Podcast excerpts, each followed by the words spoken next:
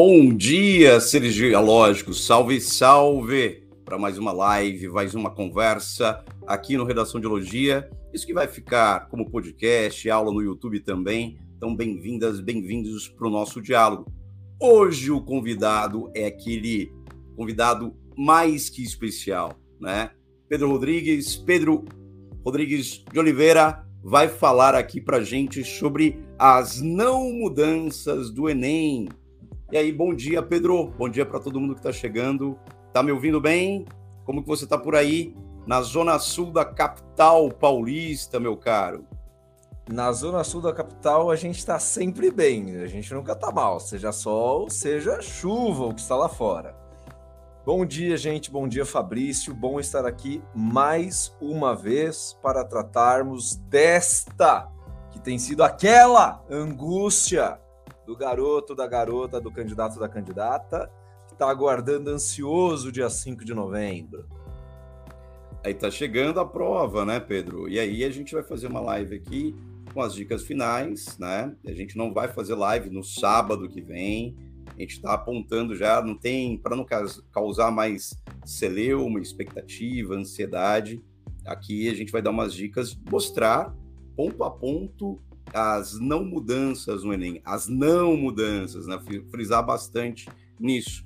E o Pedro Rodrigues vai aqui. Pedro, se apresente né, ao público do Redação de Geologia, você que sempre está por aqui, sempre fez live com a gente, se apresente. Você agora né, graduado em letras pela, pelo Instituto Federal de São Paulo e também professor da rede estadual, e aí com dicas é, imprescindíveis para os alunos de ensino público desse país que vão fazer o Enem, tirar um pouco dessa carga, desse peso, né, efetivamente sobre a prova do Enem com dicas precisas. Se apresente, Pedro Rodrigues, é contigo. Bem, pessoal, para aqueles que não me conhecem, afinal ando um pouquinho sumido deste ilustre espaço virtual. Eu sou o Pedro Oliveira, sou colaborador, sou um dos professores do Redação de Elogia já há uns bons anos, acho que uns dois anos pelo menos. Nascido e criado por Fabrício Oliveira, por, por Anderson Antonângelo, Mariana Kurovski e outras pessoas ilustres, Bruna, Sr. Lula. Sou graduado em letras pelo Instituto Federal de São Paulo, licenciado em letras português. Todos, todo Pokémon evolui. Sempre vim aqui como graduando, agora venho como graduado, como professor da, da rede estadual de, do, de São Paulo, da rede pública. E agora algumas mudancinhas, né? Agora eu sou leitor de poesia nas quartas-feiras de manhã. Agora eu faço um cursinho de teatro, tô aí tentando me expressar melhor de outras formas. E tô ansioso para o bate-papo de hoje. Vocês estão ansiosos para a prova, eu estou ansioso para a prova, estou ansioso para a live. Quero saber de vocês. Bom estar aqui de novo. Maravilha, Pedro Rodrigues. É isso, né? Todo Pokémon evolui. Bora lá, vamos ver a evolução desse Pokémon aí que a gente viu na graduação do Instituto Federal. Então, bora conversar sobre a cartilha.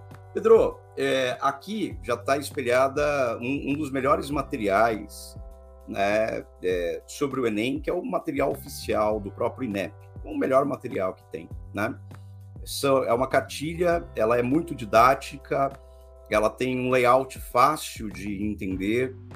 Não só isso, tudo que você precisa do Enem está dentro dessa cartilha do participante. Essa cartilha ela é publicada anualmente e no último ano ela foi publicada lá por dia 14 de outubro. Esse ano foi publicada no dia 6 de outubro. É? Então, um mês antes da prova, é publicada essa cartilha para que as estudantes e os estudantes possam observar quais são né, as dicas, o que mudou, o que não mudou, quais são os critérios de avaliação, né, são, quais são as redações nota mil, essa cartilha apresenta aquelas sedações que tiraram nota máxima segundo a banca, né, a diretiva aqui.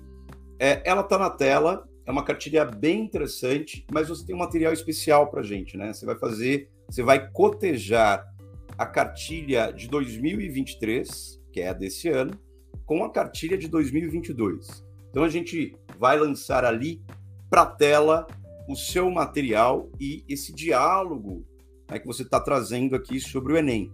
Está na tela, Pedro Rodrigues, como a redação será avaliada os dois professores avaliarão o seu desempenho de acordo com os critérios do quadro a seguir. Aqui já tem um monte de informação, né? Então, nunca você será corrigido por apenas um professor ou um corretor. Sempre, no mínimo, dois corretores e as competências são cinco, né?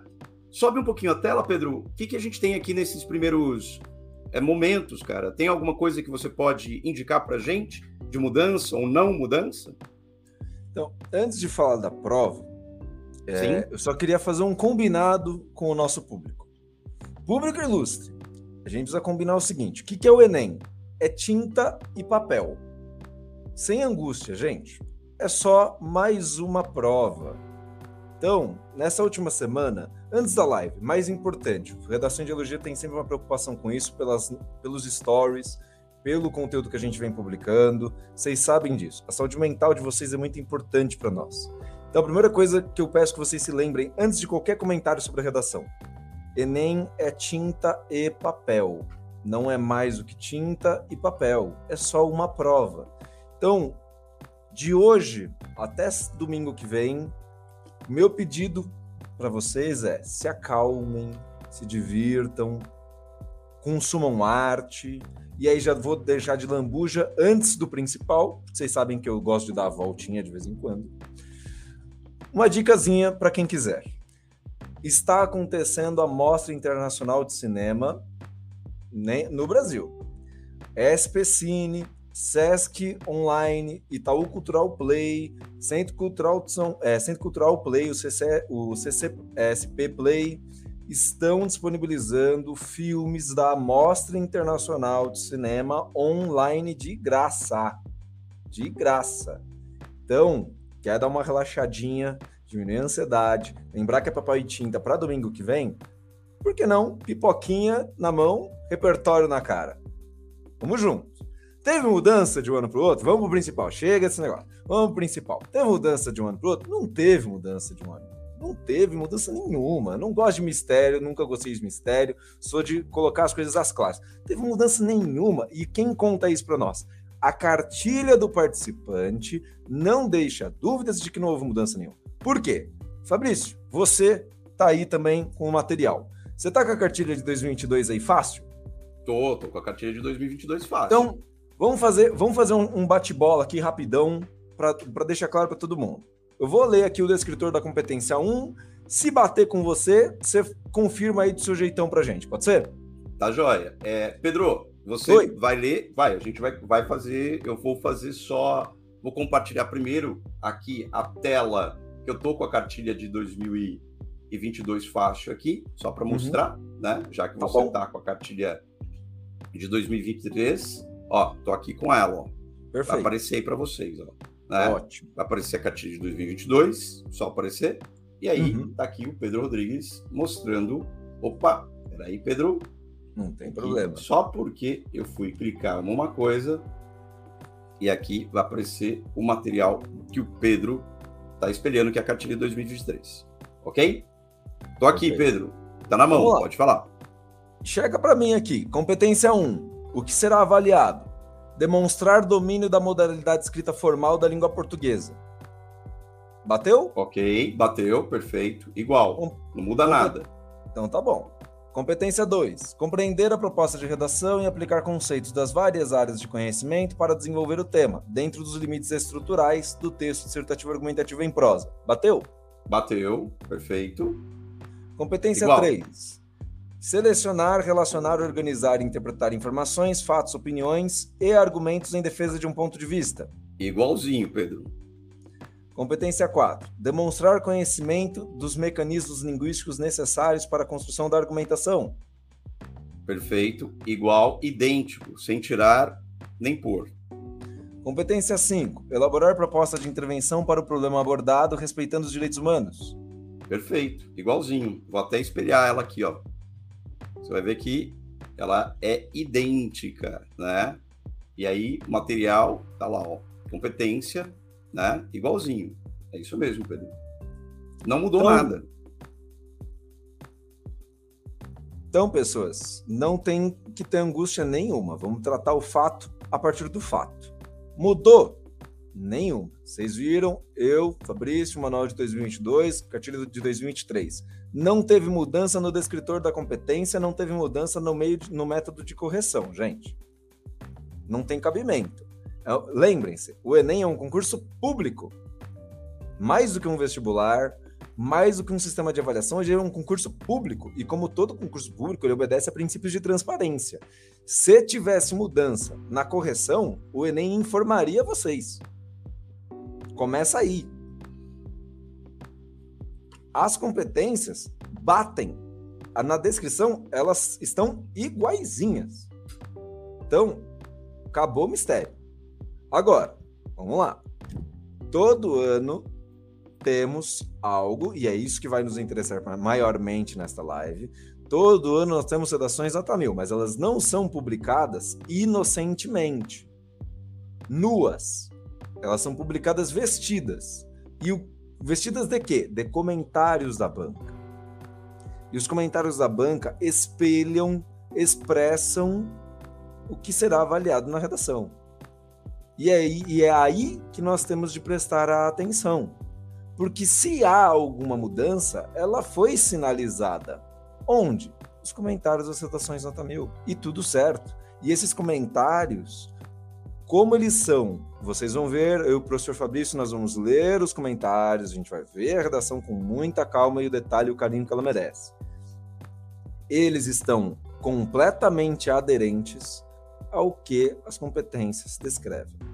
Nada mais, nada menos, nada de diferente do que está escrito na descrição das competências, seja na matriz geral, seja na descrição específica de cada competência. Tá bom? Tudo certo até aqui, gente? Tudo certo, Pedro. Ah, entendi plenamente aqui, como né, interlocutor, entendi plenamente. Então, essa coisa que ficam ventilando, mesmo aqui no espaço da internet, ah, o Enem mudou. Nada mudou. A grade é a mesma, a correção é a mesma, e agora a gente vai comprovar com a própria cartilha e também com conhecimentos de dentro da correção. Obviamente, dentro do Redação de Elogia, nós temos corretores de VUNESP, corretores de FUVEST, corretores de Enem, né? Os quais a gente não vai mencionar os nomes, né? Porque a equipe técnica é grande, então são muitas professores e muitos professores, e a gente sabe como que funciona, né? Essa correção do Enem por dentro. Vamos mostrar, Pedro, o que, que você tem aí para gente? Mostra o que a gente tem para gente, é, o que você tem aí nesse material especial que você elaborou, selecionou? Bora lá. Vamos lá. Eu queria começar, uh, antes de irmos à redação de fato, eu queria começar uhum. com vocês por aquela que é uma das competências que costuma dar que costumam dar muitas dores de cabeça aos nossos garotos, às nossas garotas, aos candidatos em geral, que é esta aqui, competência 3. E de lá, acho que cumpre fazermos alguns esclarecimentos aos candidatos que se perdem. Pessoas, vamos lá. V vamos lembrar. Aqui a parte teórica chata, o Fabrício vai querer me matar porque eu sou gramatiqueiro, eu gosto de falar uns, uns tecnicismos no meio das coisas, mas vocês vão me perdoar, eu tenho certeza. Vem comigo que é sucesso. Olha só. Vamos lembrar como é que essa prova é feita. Cada competência. O que, que é competência? É a capacidade de resolver situações, problema, a partir de informações, fatos e conhecimentos em geral e habilidades.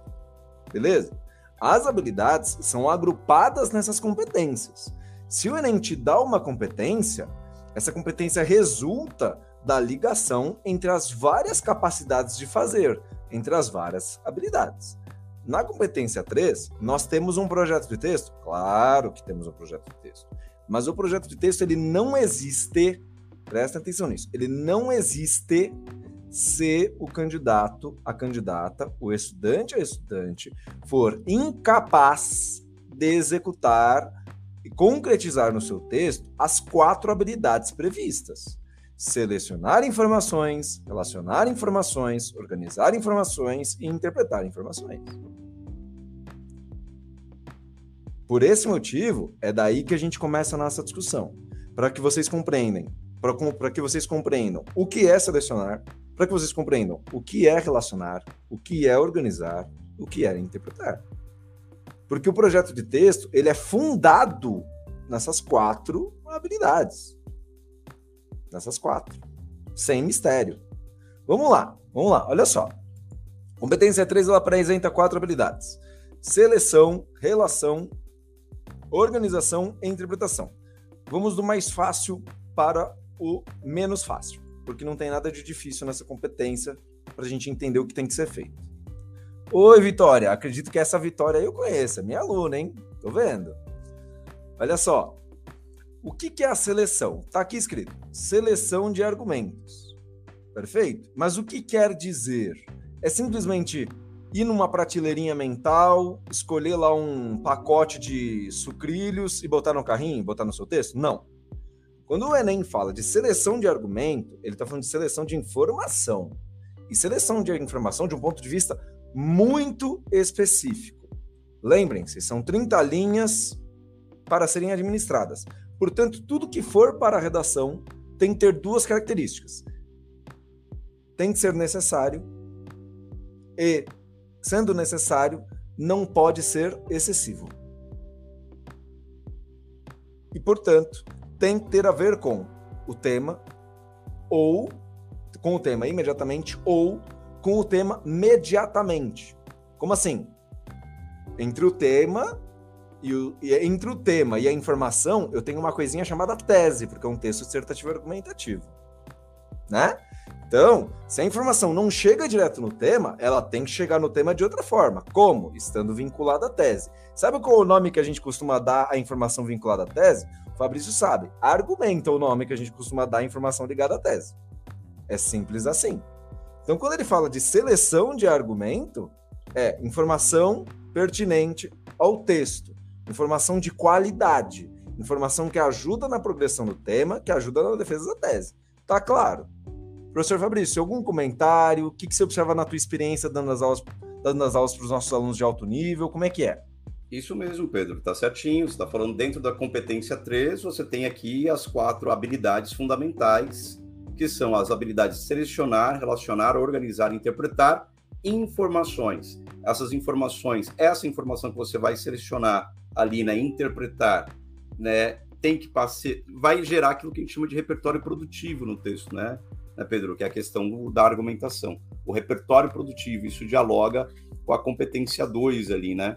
Dá uma, uma, uma coesão maior do texto, né? O texto fica claro. Agora, essas habilidades de selecionar, relacionar, organizar e interpretar, gostei muito do que você disse. Interpretar informações, essas informações podem vir, advir do mundo concreto ao qual você vive, né? É, pode ser informações da vida cotidiana, pode ser informações de livros, de peças, como você indicou, a Mostra Internacional de Cinema, que está acontecendo agora nas salas de cinema, mas também você indicou que dá para assistir né, pelo Brasil todo, pelo mundo todo, através de plataformas. Como está acontecendo, por exemplo, é, a Bienal né, de Arte de São Paulo, no pavilhão né, lá do Ibirapuera as pessoas que vão lá, essas informações que estão lá, você pode interpretá-las das artes colocadas lá, você pode interpretar para dentro do seu texto. Ou informações cotidianas, dados, notícias, entre outras coisas. Isso tem que estar bem selecionado para 30 linhas e a pertinência do tema. Está totalmente adequado, Pedro. Eu estou aqui satisfeitíssimo e só de olho e fazendo as anotações, como bom estudante aqui. Imagina. Ó, vamos para a segunda habilidade, porque ela às vezes não, não fica assim tão claro. Porque a relação de sentido entre as partes do texto, ela flerta com uma outra competência, que é a competência 4. Vamos separar, sem, vamos dividir, mas não vamos separar. Olha só. Bom dia, Victoria. Olha só. Quando temos relação de sentido, Significa que a competência 3 avalia a sua capacidade de propor, via sentido da frase e contextualização, relações entre afirmações diferentes. É isso que a relação de sentido quer dizer.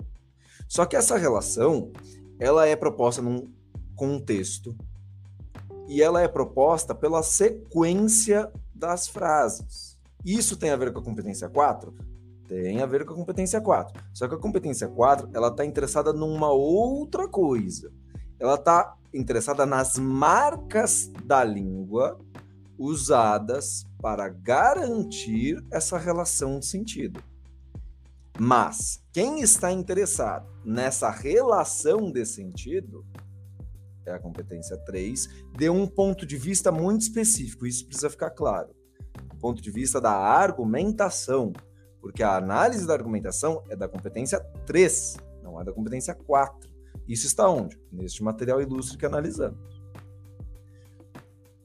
Terceira habilidade, para a gente não perder o bonde, que o nosso tempo é sempre de ouro e de vocês também. Temos aqui organizar informações.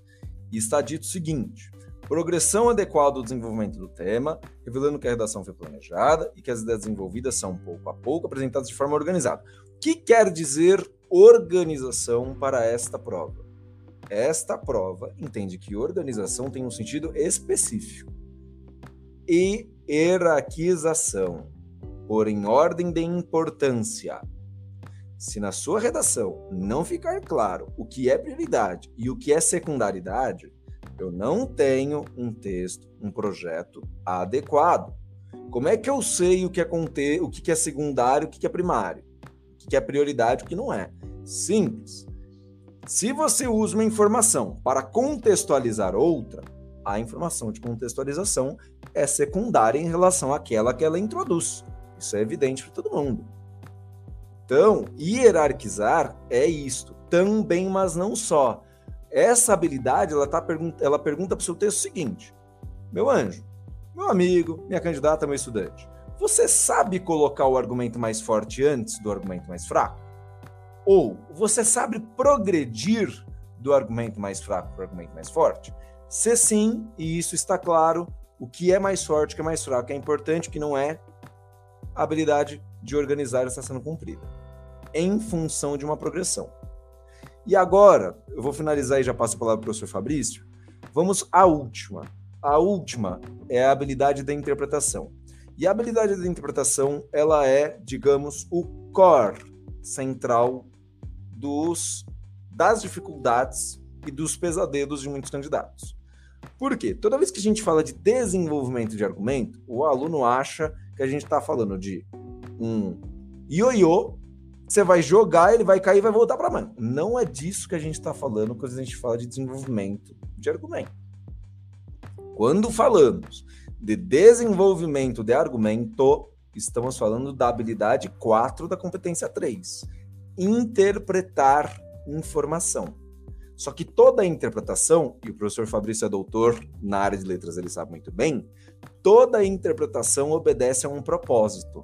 No nosso caso, as informações que foram selecionadas, que foram relacionadas, que foram organizadas, são interpretadas em que direção?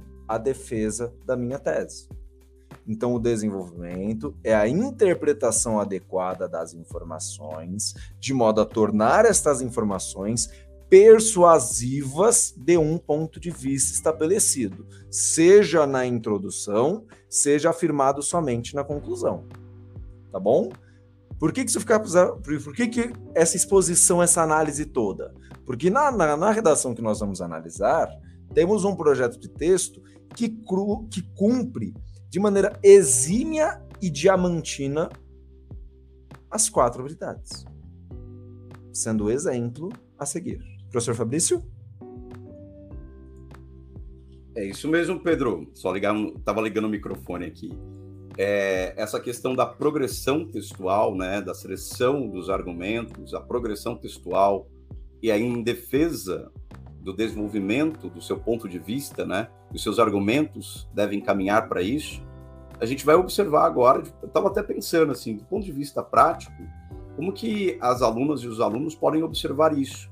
Você selecionou uma redação para a gente fazer é, essa análise, e você já mencionou ela aí. Vamos para ela, eu acho que é isso que você vai mostrar exatamente nesse momento.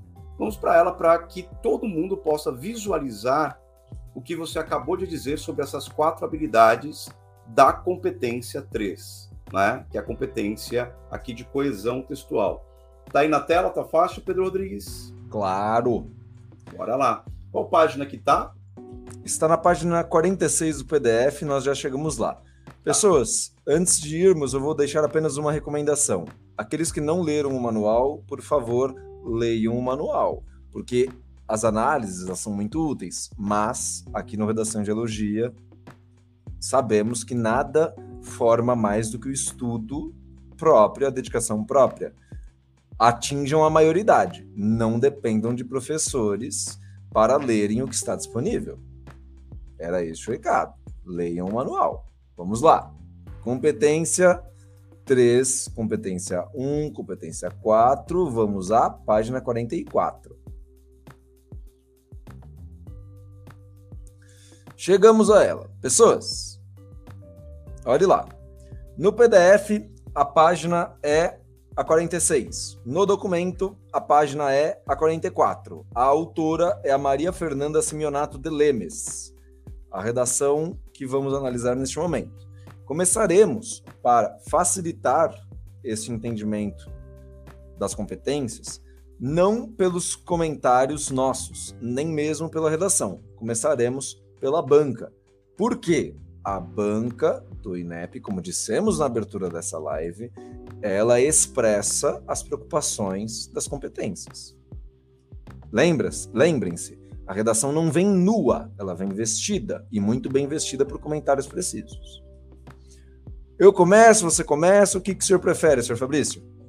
Pode ser você, Pedro. Tranquilo, liberdade. E eu acho que os comentários só tecendo né, elogios mais uma vez a esse material do INEP, porque eles selecionam as redações nota mil e fazem comentários extremamente técnicos, extremamente pertinentes, né? Então, é uma equipe do INEP qualificadíssima e é muito importante. Só de ler os comentários deles, vocês já entendem toda a redação. É impressionante a questão do didatismo desses comentários, né? São rápidos, são, são ligeiros. Pedro, quer que eu leia e você comente? Vamos pode ler. Ser? Pode ser, pode ser, fica à vontade. Pode ser? Ou você quer ler e comentar direto? Não. O que for melhor para você. Por favor. Por tá, favor. Tá, então, beleza. Então, vou ler aqui para você e você comenta, tá? Tá. Só deixa Bora eu ajustar lá. aqui o zoom para facilitar para quem nos assiste. Só um segundinho, tá. por favor. Ok. É só diminuir um pouquinho ali, Pedro. Só diminuir um pouquinho, um taquinho. Isso, perfeito. Tá na tela. Bom, comentário sobre a redação uh, que está no documento na página 44 da Maria Fernanda. Nota 1000, Enem de 2022. Está aqui o comentário do INEP. Abre aspas para o comentário.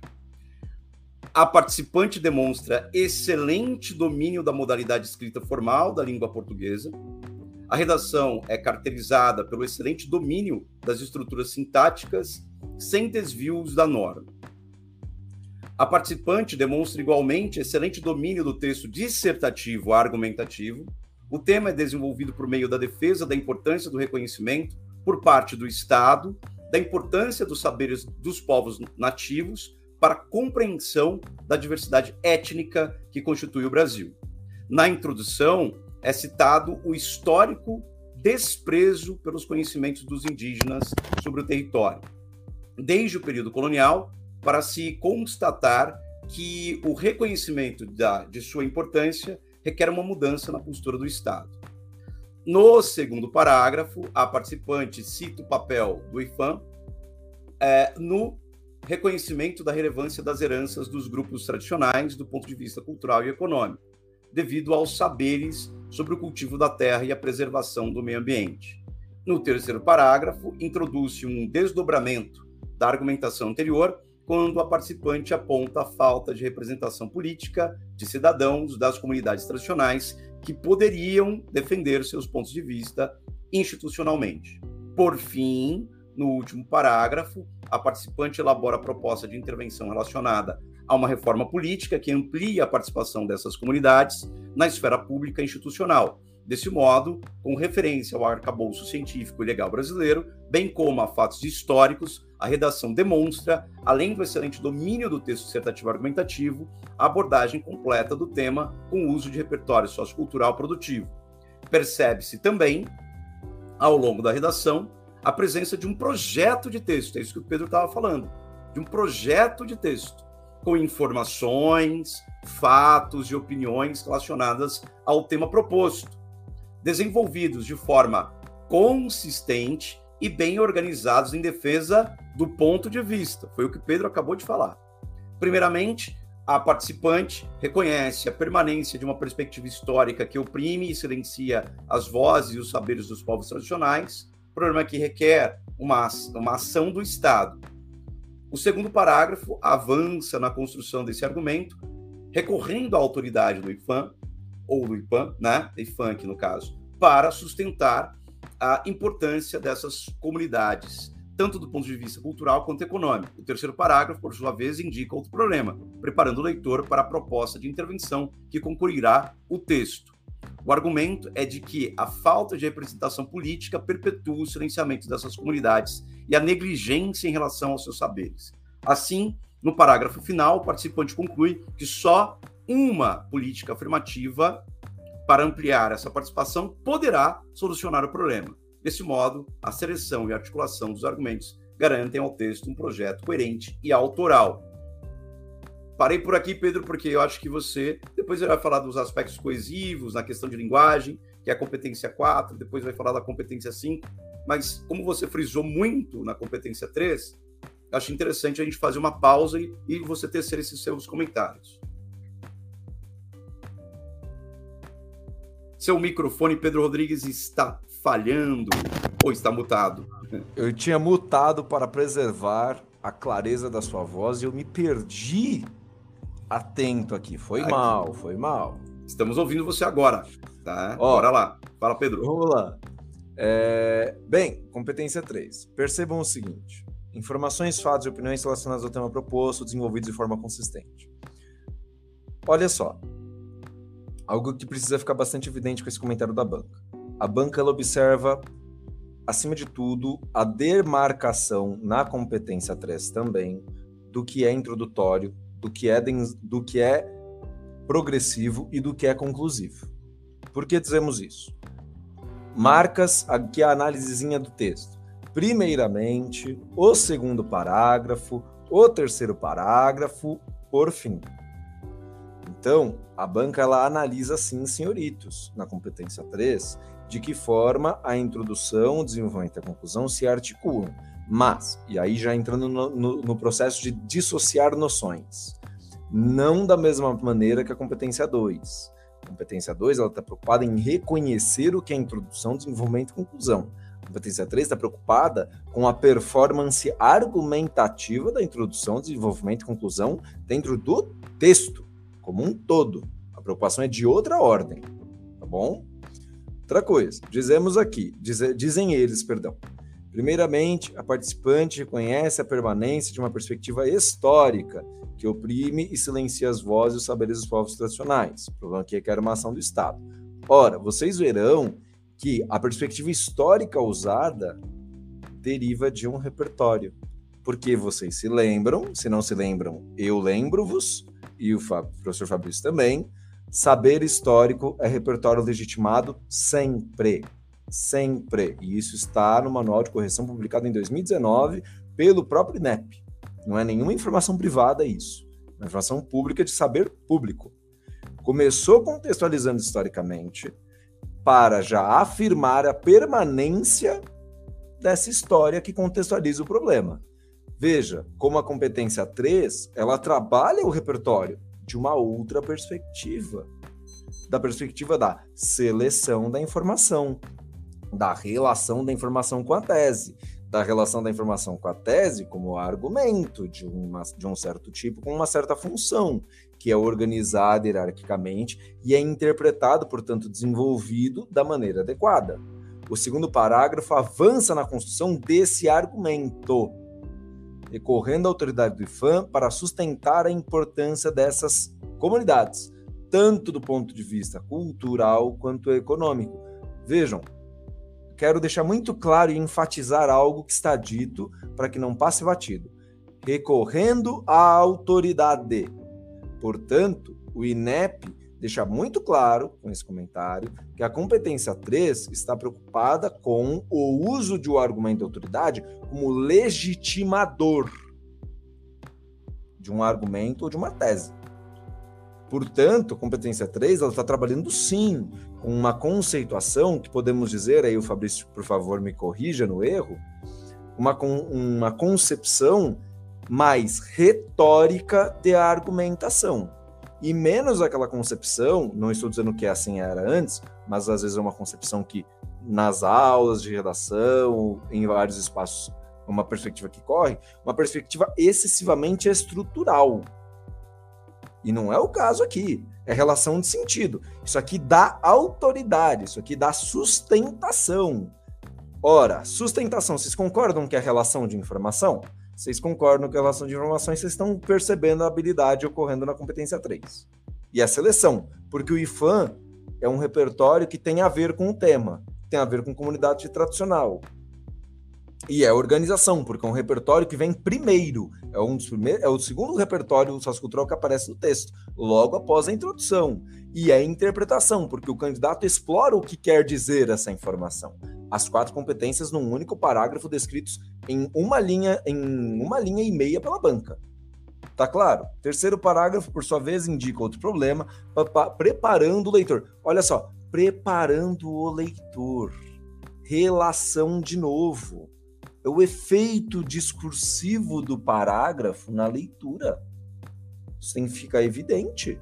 Qual é a função que você quer dar para o seu D2, para o seu parágrafo de desenvolvimento 2? É preparar o leitor para a proposta de intervenção?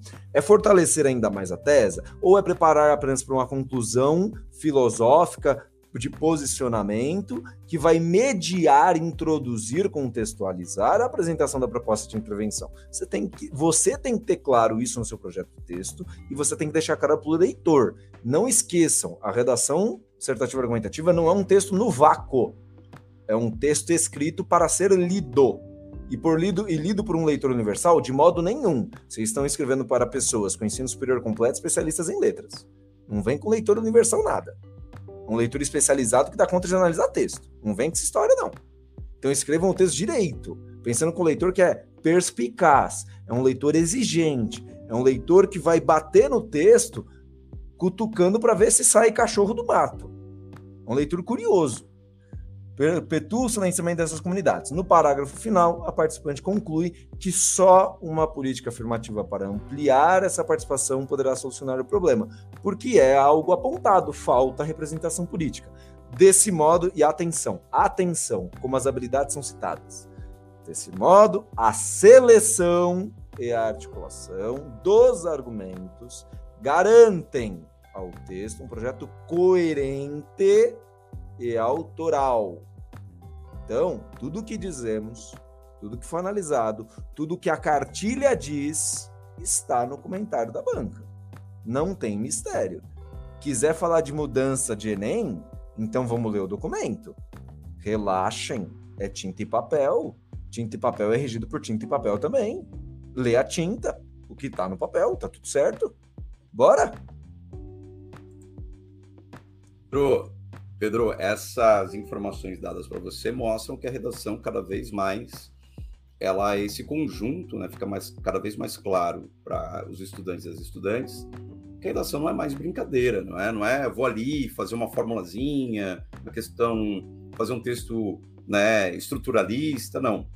É um texto dialógico, um texto com progressão argumentativa, a seleção dos argumentos, a seleção das informações, seja de repertório histórico, como você diz, o saber histórico é legitimado, e é uma boa, uma boa perspectiva de você contextualizar a problemática a partir de um saber histórico. Acho que a gente pode olhar, Pedro, claro, os parágrafos finais aqui vão falar da competência 4, depois da competência 5, mas fiquei curioso, e também acho que está todo mundo curioso aqui, para a gente analisar a redação. Vamos dar uma olhada na redação, porque como que isso, a banca fez esses comentários, mas qual é essa redação que está tá lá na, na, na, na apostila, na cartilha do participante, né? Nessa página 46 do PDF, na página 44 do documento. Acho que seria interessante a gente fazer a leitura dessa redação e aí vai ficar muito mais esclarecido para os nossos espectadores e ouvintes aqui, né? Historicamente, olha, já vai para o repertório né, do saber histórico Quer fazer a leitura, Pedro? Vamos fazer a leitura. Agora, no bate-bola, você faz a leitura, né? Não esquece de ligar o microfone. e aí, você faz a leitura e aí a gente vai para a sequência aqui. É contigo, Pedro Rodrigues. Tá certo. Deixa eu perguntar para você, Fabrício, o que, que, você acha mais interessante? A gente lê frase a frase, comenta frase a frase, ou lemos o parágrafo e comentamos o parágrafo? O que, que faz mais sentido? O parágrafo, né? O parágrafo para dar um conhecimento, para dar essa noção de progressão textual, né? Isso fica mais para as pessoas que ouvem no podcast e também aqui no YouTube o entendimento sobre o parágrafo, né? Porque é o conjunto aqui. Por que, que fez esse parágrafo? Porque é, selecionou essas informações para esse parágrafo específico. Já que são, são três partes é, a redação. Uma introdução, que é a apresentação, a contextualização do tema, depois a segunda parte com desenvolvimento dos argumentos, e aí uma parte final com a conclusão. O Enem costuma ter na parte final o, a proposta de intervenção. Então vamos dar uma olhada, eu acho que o parágrafo fica mais didático. Perfeito, então. Pessoas, vamos lá. Então, juntos. Historicamente, a partir da implementação das missões jesuíticas no Brasil colonial, os povos nativos tiveram suas tradições suprimidas e o seu conhecimento acerca das peculiaridades territoriais menosprezado. Na contemporaneidade, a importância dessas populações configura um fator indispensável à compreensão da diversidade étnica do nosso país.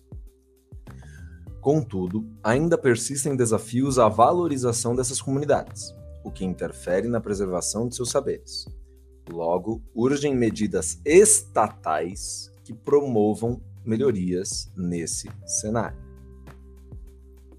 Pedro Rodrigues, esse parágrafo é aquilo que a gente costuma dizer, parágrafo de almanac, né? Muito bem feito, muito bem formulado, linguagem simples, nada muito complicado. Então, historicamente, vai fazer, já indica o que vai falar sobre é, os povos tradicionais, está falando das comunidades e povos tradicionais. O tema era sobre a valorização dos povos tradicionais no Brasil, né? E comunidades tradicionais. Então, aqui já fala sobre as missões jesuíticas no Brasil colonial e aí os povos nativos que tiveram suas tradições suprimidas. Aqui já levanta uma problemática, né? Essas tradições foram suprimidas historicamente. Aí vem para o lastro contemporâneo, faz o paralelo com o contemporâneo, né? E isso mostra como que ah, há uma persistência, é, persistem os desafios à valorização, ou seja, esses povos tradicionais, incluindo os índios, os nativos, os quilombolas, os ribeirinhos, são constantemente desvalorizados, né? o que interfere na preservação dos seus saberes. E aí já indica aqui uma proposta, né? Olha, é, urgem medidas estatais. Então, quem deveria agir aqui é o Estado, ou seja, a União, ou mesmo uh, os estados especificamente, ou municípios especificamente. Né? Aqui, medidas estatais, medidas do Estado para melhoria desse cenário. Já indica o caminho de forma muito clara. É um parágrafo de almanac, uma contextualização perfeita, um paralelo histórico com a contemporaneidade, e já mostra o tema aqui, né? Desvalorização das culturas dos povos tradicionais. Pessoas, e aí, chamando a atenção para as competências 2 e 3 deste parágrafo. Competência 1, não, não questionarei competência 1, porque a banca já falou que não existem desvios. Portanto, é uma redação exemplar, não há o que, não há o que ser dito, apenas elogiado no máximo. Competência 2, chamam a atenção para o seguinte: observem, missões jesuíticas no Brasil colonial. Não é um saber histórico que é colocado a partir do historicamente só é delimitado temporalmente. Essa é uma ótima dica para quem vai fazer introdução. Delimita bonitinho, fala o período histórico, fala o século, dá um marco fatual desse período. É boa dica, facilita para todo mundo e já prova o teu domínio do repertório. Isso confere maior legitimidade porque facilita o rastreio do leitor à área do saber. Lembrando, repertório legitimado para o INEP, para o Enem, é repertório que tem a ver com a área do saber. É isso. Comentário da competência 2. Comentário da competência 3. Observem o seguinte: a redação não precisou dizer em comparação, na contemporaneidade. A relação se dá pela sequência, pela organização. É a habilidade de organizar interferindo na habilidade de relacionar. Sequência promove relação. Falou do passado para falar do presente. Os dois estão no mesmo parágrafo. É evidente, portanto, que há uma relação de comparação e análise. Competência 3 na veia. É um parágrafo de Amanak porque é muito bem pensado. E progride, ó. Eu tenho uma comparação, mas uma comparação que afirma a importância, e nesta importância, mesmo com essa importância, e aí o uso estratégico, a competência 4 do coletivo. Contudo, nessa contemporaneidade que sucede a um passado delimitado, persiste, porque já existia, desafio à valorização dessas comunidades. E, ó, e olha bem, logo urgem medidas estatais, mas por que estatal? Percebam como um parágrafo de introdução tem vazios, como tem silêncios. Silêncios que serão preenchidos pelo, pelo barulho, pelo som, pela música do parágrafo de desenvolvimento 1, pelo parágrafo de desenvolvimento 2 e pelo parágrafo de conclusão. Boa, Pedro Rodrigues, é isso mesmo. Agora que a gente vai ficar curioso para saber como se desenvolveu e como ele vai preencher essas lacunas, esses vazios, né? Vamos ver, vamos ouvir a música do, dos parágrafos de desenvolvimento do 1 2. Bora lá, meu cara, contigo, leitura. Sob esse viés, é válido destacar a fundamentalidade dos povos tradicionais como detentores de uma pluralidade histórica e cultural, que proporciona a disseminação de uma vasta sabedoria na sociedade. Nesse sentido, o Instituto de Patrimônio Histórico e Artístico Nacional, IFAM, afirma as heranças tradicionais desses grupos como constituintes do patrimônio imaterial brasileiro Dessa forma, sabe-se que a contribuição desses indivíduos para a formação intelectual do corpo social engloba práticas de sustentabilidade, agricultura familiar e, inclusive, confere a eles uma participação efetiva na economia do país. Assim, evidencia-se a extrema relevância dessas comunidades para a manutenção de conhecimentos diferenciados, bem como para a evolução da coletividade. Excelente parágrafo também, Pedro. E aí o argumento, né, colocado logo no tópico frasal, né, como esses povos tradicionais são detentores de uma pluralidade histórica e cultural, e aí vai falando do IFAM, repertório, e aqui legitimado, e aí vai falar como que essas práticas desses povos, essa pluralidade, se dá em sustentabilidade, agricultura familiar e, inclusive, confere a eles uma participação efetiva na economia, né? Povos ribeirinhos, pescadores, ciganos, né? E aí por diante. Extrativistas, né? Quebradoras de coco, entre outras coisas aqui. Bem interessante e bem programado, né? Bem selecionado o argumento. Né? Muito bom parágrafo. Aí vocês vão perguntar assim, mas, gente, nos perdemos onde estão as habilidades da competência 3 aqui? Eu vou focar só na de interpretação para podermos seguir logo o terceiro parágrafo, porque a ansiedade é compartilhada. Vocês ansiosos, eu também. Vejam bem, ele diz: as heranças tradicionais como constituintes do patrimônio material brasileiro. Professor Fabrício, se puder, por favor, o que é interpretar? Interpretar é selecionar, é justamente interpretar o mundo é, é você selecionar as informações as quais você tem contato a partir de, de, dados de sala de aula, a partir de dados do cotidiano, da sua observação da realidade vivida, né? Então, interpretar é você ler a realidade. Exato. Temos de lembrar, temos de lembrar que ler a realidade é produzir inferências sobre a realidade é chegar ao não dito por meio do dito, é chegar ao silêncio por meio do barulho.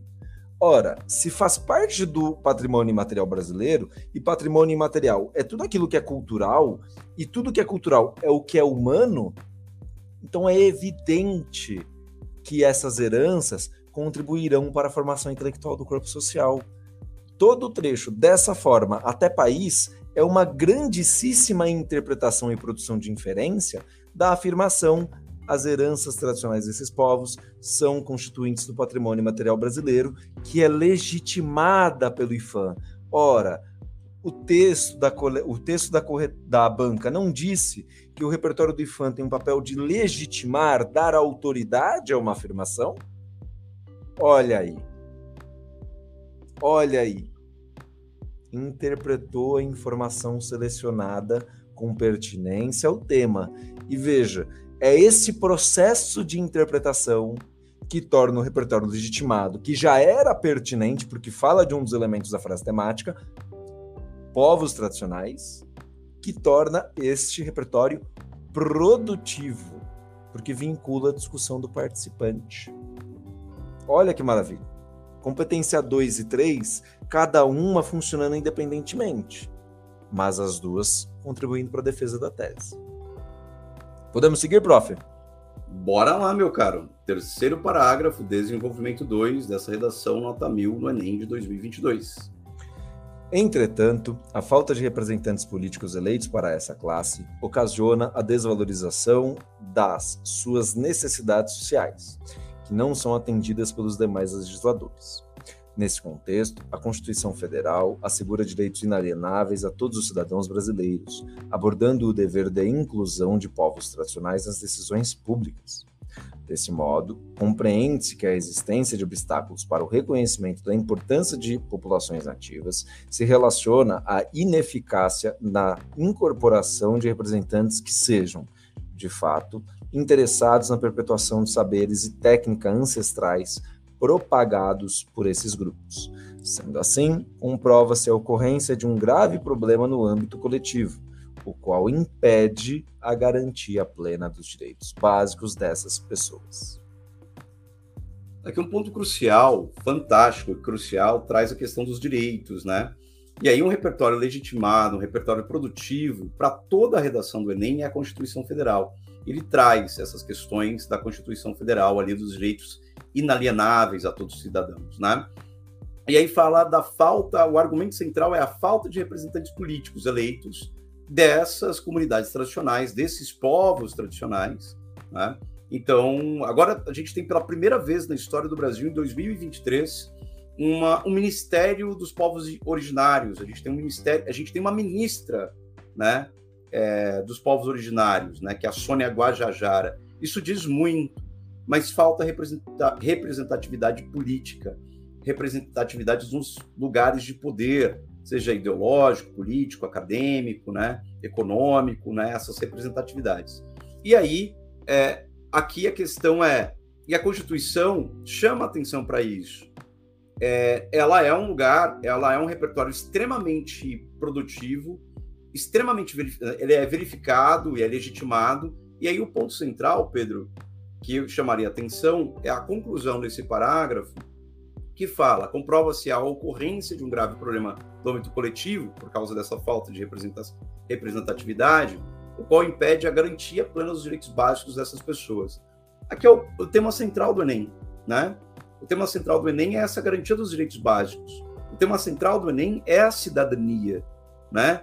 Todo ano o Enem vai bater nesse tema central, que é a cidadania. Então esse repertório sempre vai ser um repertório legitimado quando você usa a Constituição Federal né, de 1988.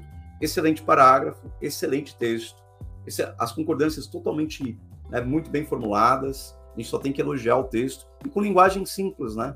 Esse é o ponto, para mim, um dos pontos mais altos desse texto. Linguagem simples, direta e falando o que tem que ser dito. Uh, fazendo o nosso jabá, pessoas que querem saber como é que o INEP cobra no Enem a cidadania, Fiquei sabendo que o senhor Fabrício César de Oliveira e o senhor Anderson Tonangelo fizeram um podcast ilustríssimo e muito bom sobre cidadania cognitiva. E aí eu recomendo aos senhores e às senhoritas que, vai, que vão atrás desse podcast para entender melhor do que, que o homem está falando, porque o que ele falou é muito importante para o Enem. Todo ano, de fato, o Enem cobra a cidadania. Então, os senhores vão lá neste canal, aperta aí, Redação de Elogia, é um dos mais recentes. Perde a oportunidade, não. Sobre o tema, eu queria chamar a atenção para sobre o, a redação, eu queria chamar a atenção para dois fatos. O primeiro deles, pessoas, não fica claro na redação como assim Ló comprova a ocorrência de um grave problema no âmbito coletivo, qual impede a garantia plena dos direitos. Ora, mas de onde, de onde deriva a noção de que é o Estado que deve intervir? Pessoas, é senso comum, é posto, é dado a seguinte informação, o seguinte fato: todo direito do cidadão é um dever do Estado. Se há um direito que não é atendido, um dever do Estado não está sendo cumprido. Portanto, é neste momento que a redação prepara o leitor para a proposta de intervenção. Na frase 2, a partir de nesse contexto, até públicas, e retoma na, no trecho de sendo assim até pessoas. Porque direito do cidadão é dever do Estado. Eu tenho um direito que não está sendo atendido, eu tenho uma necessidade de presença do Estado que não está ocorrendo. É, de novo, inferência. É uma redação que se apropria da habilidade de interpretação e faz dela maravilhas, deixando muito claro para o leitor para onde ela está arrumando.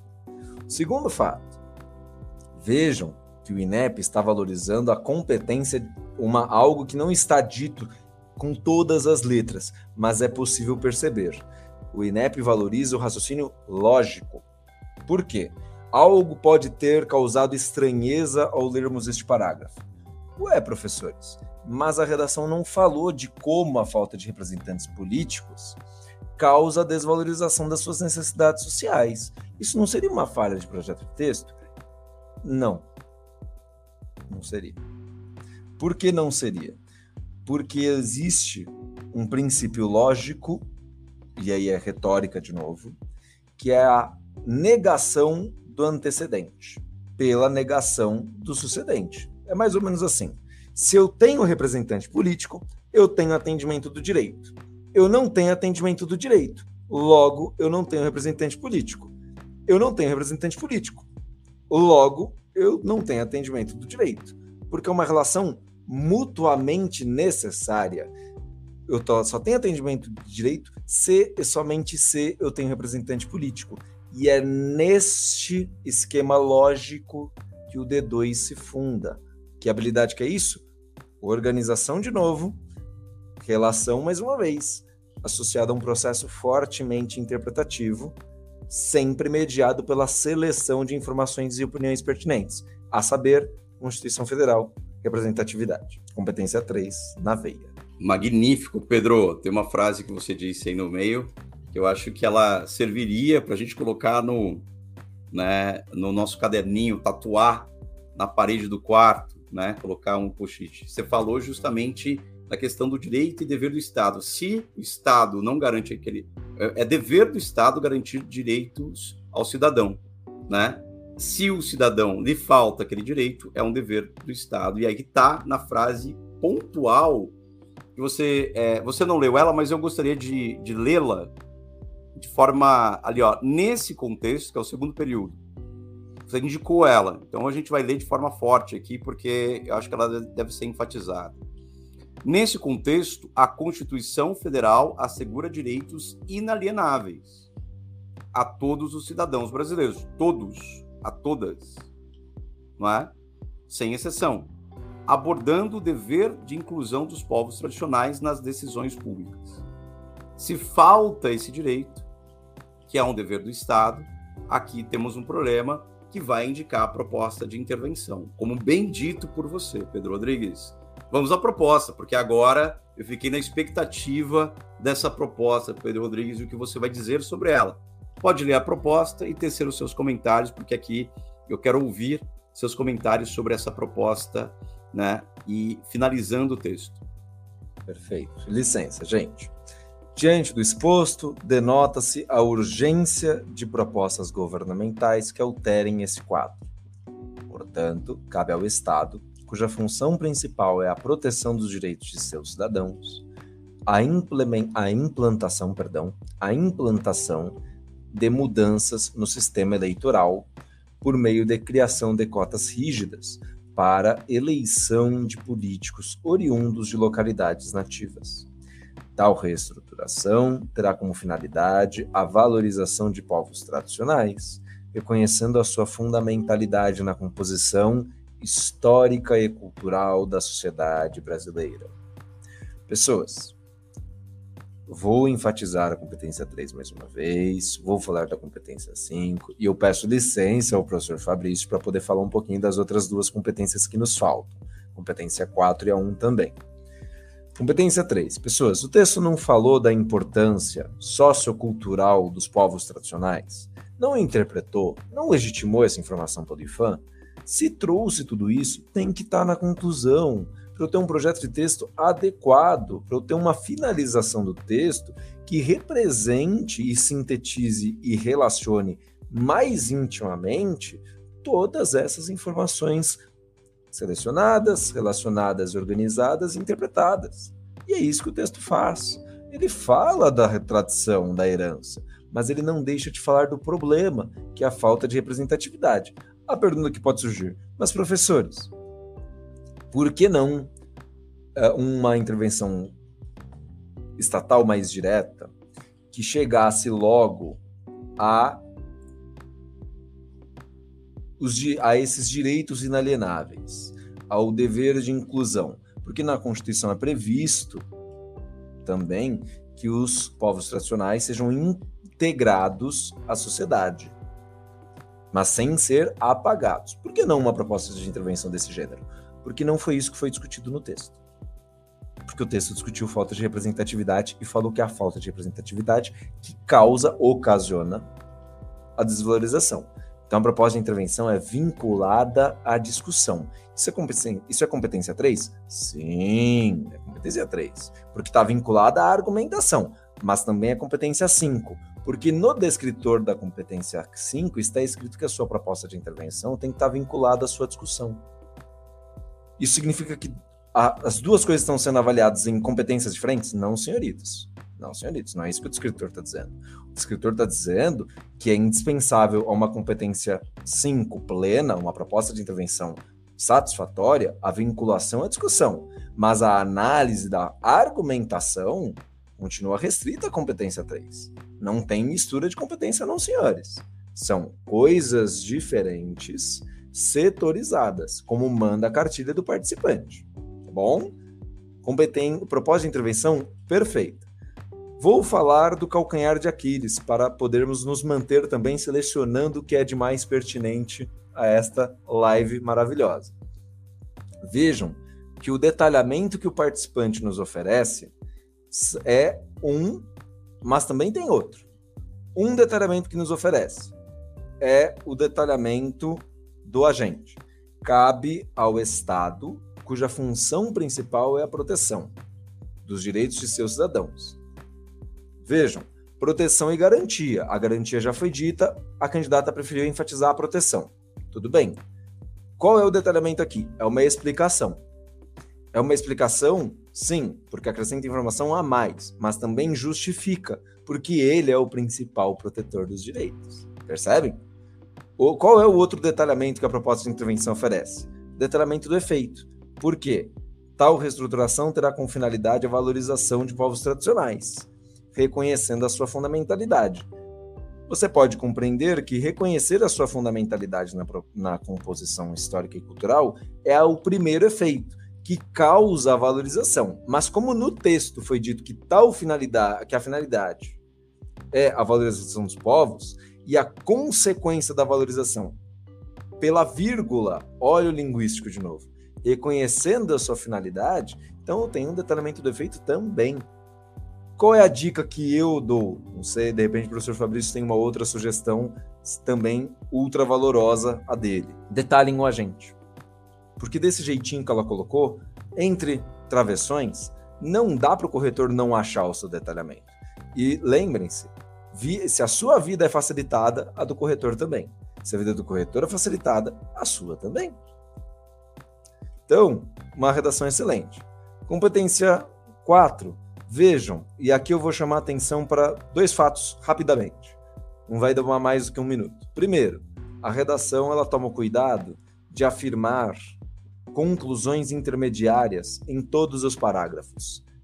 sempre existe nos parágrafos de desenvolvimento dessa forma, introduzindo uma conclusão media, medial, derivada do tópico frasal relacionado ao, a um argumento central, e eu tenho uma conclusão geral que está ligada à tese, porque ela não falou que os povos tradicionais são importantes, quando diz evidencia essa extrema relevância dessas comunidades, ela está retomando o que foi dito na introdução.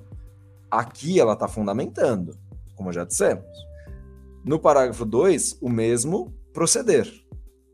Entretanto, a falta, nesse contexto, desse modo, uma interpretação da informação, desse modo compreende-se a afirmação da inferência, para depois uma afirmação mais geral que se liga à tese, à proposta de intervenção.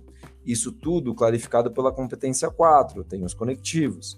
Não apenas, eu tenho um uso permanente de pronomes demonstrativos com o desse modo, dessa forma, temos os artigos definidos, temos as preposições usadas adequadamente, os pronomes demonstrativos aqui mais uma vez, temos sinônimos, comunidades, povos, coletividade, temos palavras que se mantêm no campo de significado do tema. Tudo isso é competência 4, garantindo aquilo que a banca diz, apenas não tínhamos lido. Olhem só. Continuidade temática e repertório diversificado de recursos coesivos. A proposta de intervenção, acho que não precisa de mais comentários. É completa e tem a ver com a discussão, com o tema e, sempre importante lembrar, não desrespeita os direitos humanos. Pedro, gostei muito do que você disse, da análise feita, cara, e vou apontar aqui uns, é, em três tópicos, em três pontos, em três itens fundamentais o que eu acho extremamente pertinente do que você disse e do que você trouxe. Sobe um pouquinho a tela ali para a proposta de intervenção do texto, por gentileza. O que, que acontece? É, me parece, e tem uma construção fabulosa aí, Pedro, é, você mostrou ao longo da live que não houve mudanças no Enem. Esse é um ponto um. Então, não adianta ficar é, os caçadores de, de cliques, né? é, tentar é, aumentar a ansiedade dos estudantes e das estudantes, falando que o Enem mudou. Não, o Enem não mudou. A gente, como equipe técnica, a gente afirma por A mais B que o Enem não mudou. As competências são as mesmas e os critérios também são os mesmos. Há uma mudança na, na, na técnica e efetivamente no treinamento, mas isso daí é coisa para quem é corretor, é uma coisa muito específica para especialistas da área. Então, gostei muito do que você disse, de forma muito evidente, né, é, referida com, a próprio, com o próprio material. Então, esse é um ponto fundamental.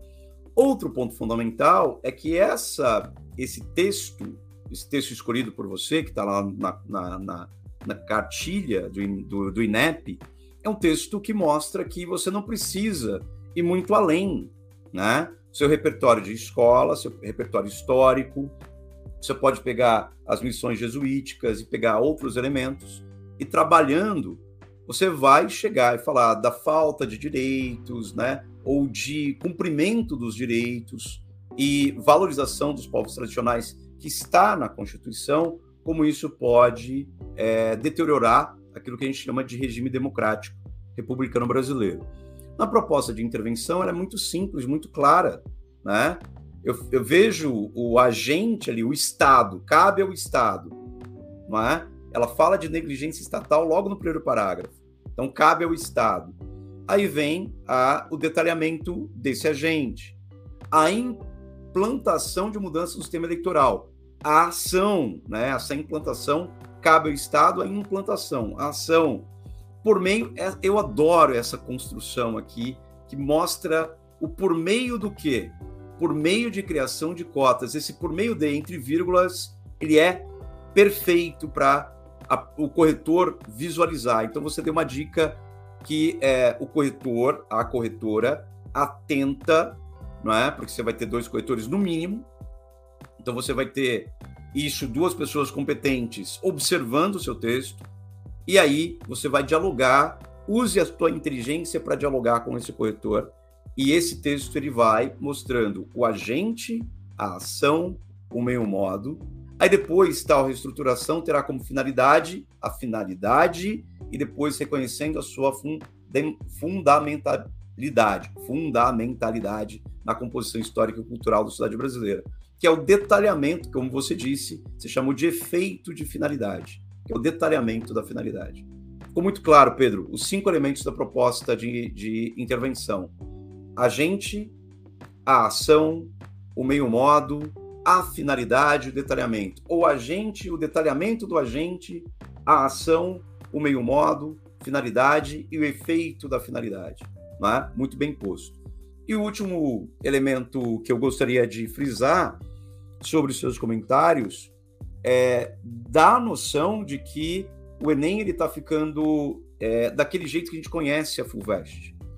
É, ele está ficando, as partes, as competências estão ficando cada vez mais é, interdependentes. Antes, lá atrás, no Enem mais antigo, as competências eram mais de, é, independentes. Então você analisava a sua linguagem e tal. Agora não, há uma interdependência. E ficou muito claro quando você é, avalia a competência 4. Dá para ver uma progressão textual, dá para ver essa, essa, essa construção mais é, simbiótica entre as competências. Isso faz com que o texto fique cada vez mais inteligente. Né? Muito boas coisas que você trouxe aqui, Pedro Rodrigues. É contigo? Sim, por favor. Só a gente já está chegando aqui na nossa reta final. Isso. Eu queria ponderar o seguinte para aqueles que nos escutam, aqueles que nos assistem. Pessoas, sobre mudanças. Analisando a cartilha deste ano, analisando a cartilha do ano passado, sejamos honestos intelectualmente. Houve mudanças nos comentários da banca a Sedações Nota Mil. Tenhamos isso muito claro para nós. Houve mudança, sim, no comentário, não na competência. A competência segue igual. Então, por que, que o comentário mudou? Vejam, as coisas mudam aqui somos dois profissionais da linguagem, somos dois estudiosos da linguagem. Um nome, ele dá dimensão às coisas. Quando a gente nomeia alguma coisa, essa coisa passa a existir de um jeito que ela não existia antes. Então eu vou fazer uma pequena provocação.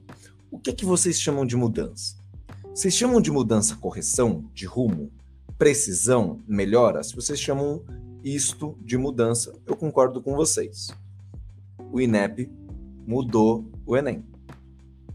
Porque a correção está mais precisa, a correção está mais coerente com as, com as competências. Os comentários deles derivam diretamente dos axiomas, das afirmações que fundamentam e explicitam as competências. E aí, de fato, o Enem mudou. Ele está melhor.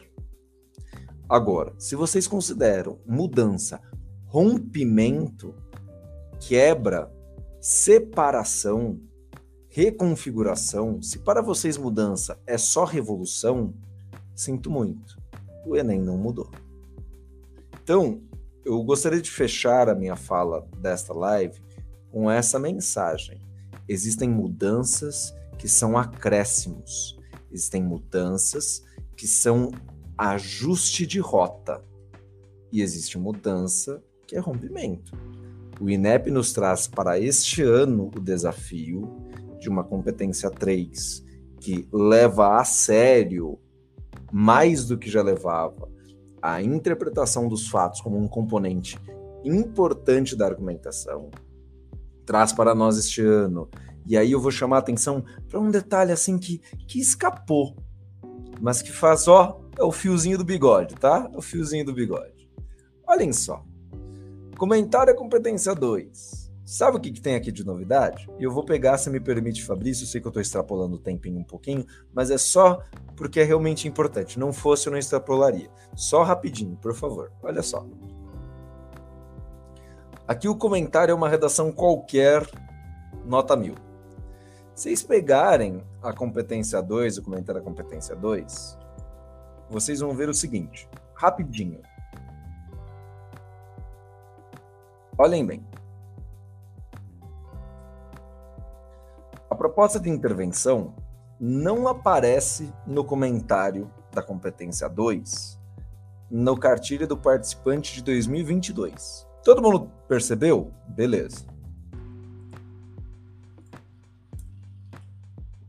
Agora a proposta de intervenção é, é mencionada antes do fim do comentário da competência 2. Aí vocês vão dizer, ué, mudou? Mudou. Corrigiu. Porque vejam, a redação dissertativa do Enem não é uma dissertação argumentativa como a da FUVEST, cujo objetivo central é apenas a defesa da tese. É uma defesa de tese propositiva. Então, a proposta de intervenção é parte do projeto de texto, é parte do que se espera para essa redação. Então, o Enem, de novo, não mudou, ele melhorou. Ele se apropriou ainda mais do que as competências já previam. Mesma coisa com competência 4. Antes, aí de novo, competência 4. Do que tínhamos no ano passado? Uma lista de conectivos, às vezes alguns pronomes e preposições. Agora o que temos da competência 4? A separação entre recursos nominais e recursos sequenciais, que promovem as relações explícitas entre as frases. E temos uma menção também à continuidade do tema, referência à chamada coesão lexical. Ano passado não tínhamos, falava-se apenas de um repertório diversificado de recursos coesivos, sem inadequações. E neste ano, também sem inadequações. Só que se citamos no plano nominal a ausência de inadequação, na sua redação, além dos conectivos, não pode ter ambiguidade. Os nomes têm que se referir claramente uns aos outros. Mudança? Não. Melhora. É com essa mensagem que eu quero que vocês vão para domingo que vem. Calmos e tranquilos, cientes de que o que a banca vai exigir de vocês não é mais do que o que está na cartilha, não é diferente do que está na cartilha, não é menos do que o que está na cartilha. É só o que está na cartilha. Fabrício, obrigado pelo espaço, pelo tempo. Pessoas que escutam, pessoas que escutaram, pessoas que viram e que veem. Obrigado pela atenção. Eu sei que o falatório de uma hora e vinte é cansativo, mas como manda a competência 3, as informações importantes têm que ser selecionadas, as hierarquias têm que ser feitas, a interpretação tem que ser dada e as relações têm que ser e as relações têm que ser construídas. Obrigado, gente. Obrigado, Pedro Rodrigues. Coisa maravilhosa você trouxe aí, né? É um texto mais integrado, é uma correção de rotas na correção do Enem, mas para o aluno e para a aluna isso não muda é, drasticamente.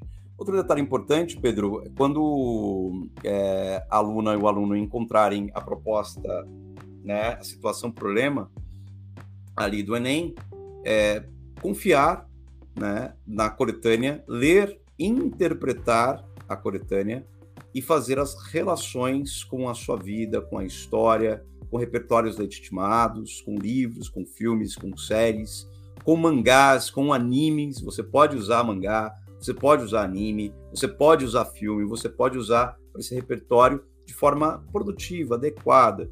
Então, essa integração entre as competências está ficando melhor, essa correção de rotas do Enem está ficando cada vez mais sofisticada.